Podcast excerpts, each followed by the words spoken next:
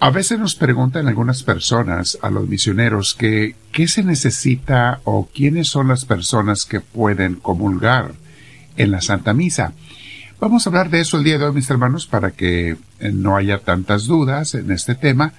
Es muy importante recibir la Sagrada Comunión en cada misa, pero siempre y cuando reunamos lo que necesitamos para poder hacerlo dignamente, de acuerdo a la voluntad de Dios, a como a Dios le gusta. Vamos a hablar de ese punto el día mis hermanos. Antes te invito a que te sientes en algún lugar, con tu espalda recta, tu cuello y tus hombros relajados. Vamos a respirar profundamente, invitando al Espíritu Santo a que venga a nosotros. Dile, Espíritu de Dios, ven a mí, te lo pido. Me haces falta siempre, y por eso me gusta hablarte todos los días, especialmente antes de comenzar mi oración o una clase de formación espiritual como esta. Me haces falta, Espíritu de Dios, lléname para que todo lo que yo piense, diga, haga, sienta, sea movido por ti, por tu gracia, por tu inspiración.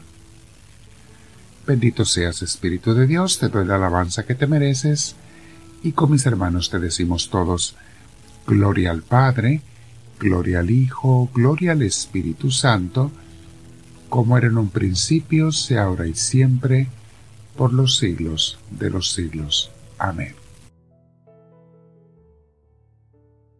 El tema de hoy, mis hermanos, se llama ¿Quiénes pueden comulgar en la misa? Es triste ver que muchas personas que comulgan no saben exactamente lo que están haciendo, lo que están recibiendo, o a lo mejor lo saben, pero no están conscientes de ello cuando reciben la Santa Comunión. Es muy importante que entendamos bien para no hacer algo que a Dios no le agrada o que podría ofender al Espíritu de Dios. No queremos hacer nada de eso. La hostia y el vino consagrados, que se consagran en las misas de todas las iglesias católicas en cualquier denominación. Hay muchísimas denominaciones católicas, mis hermanos, además de la católica romana en la que pertenecemos muchos. Hay muchísimas otras denominaciones católicas y por lo general en todas ellas se tienen los sacramentos y obviamente el más importante, el de la Santa Misa, de la Santa Eucaristía. La hostia y el vino consagrados, mis hermanos, en la misa, dejan de ser pan y vino durante la consagración para convertirse en el cuerpo y la sangre de Cristo. La oración que hacemos los sacerdotes a la hora de la consagración es lo que hace por mandato de Cristo desde la última cena, hace que ese pan y ese vino sean convertidos en su cuerpo y su sangre, ¿para qué son? Para ser ofrecidos como la ofrenda perfecta al Padre Celestial, o sea, le ofrecemos a Jesús su Hijo en la Santa Eucaristía, y para que se nos quede como el alimento perfecto en la comunión. Esto, mis hermanos, no es algo simbólico como algunos católicos que no están preparados piensan. No es algo simbólico, es algo real. Cristo es muy firme cuando nos habla de ello.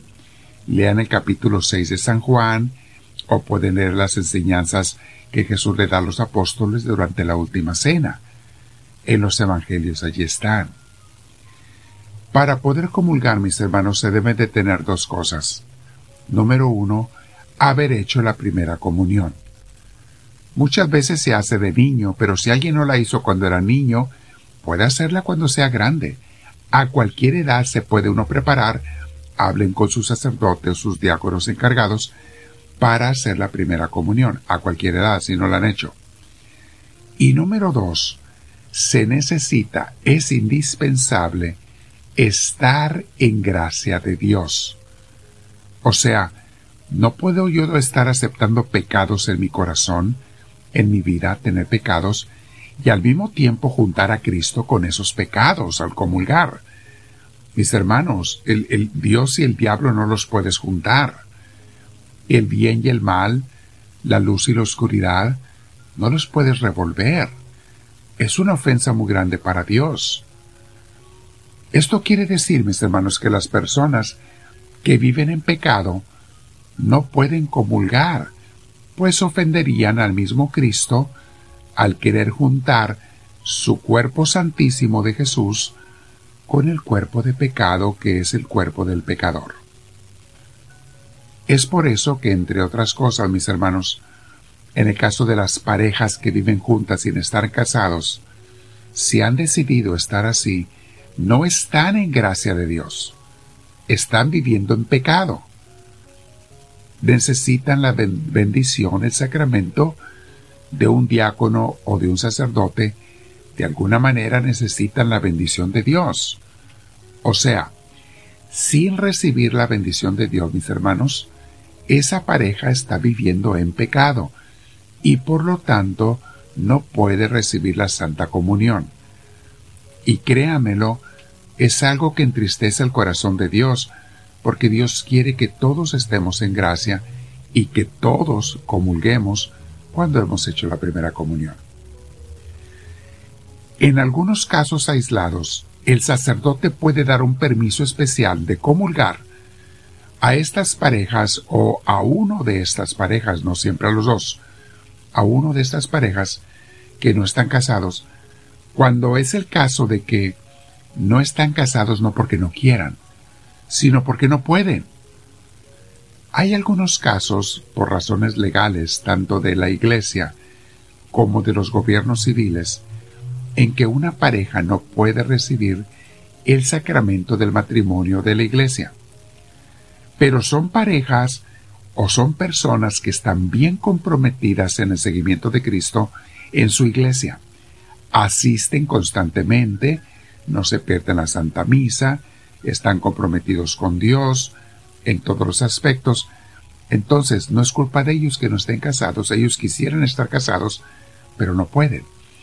En estos casos, el sacerdote da esos permisos especiales, claro, después de haber hablado con ellos y de ver qué es lo que lo que hay y les puede dar permiso para comulgar a algunas parejas o a veces no a los dos, sino a uno de los dos. Porque hay ocasiones en que uno sí se quiere casar y el otro no. Los corintios, mis hermanos, no respetaban la Santa Comunión en la misa.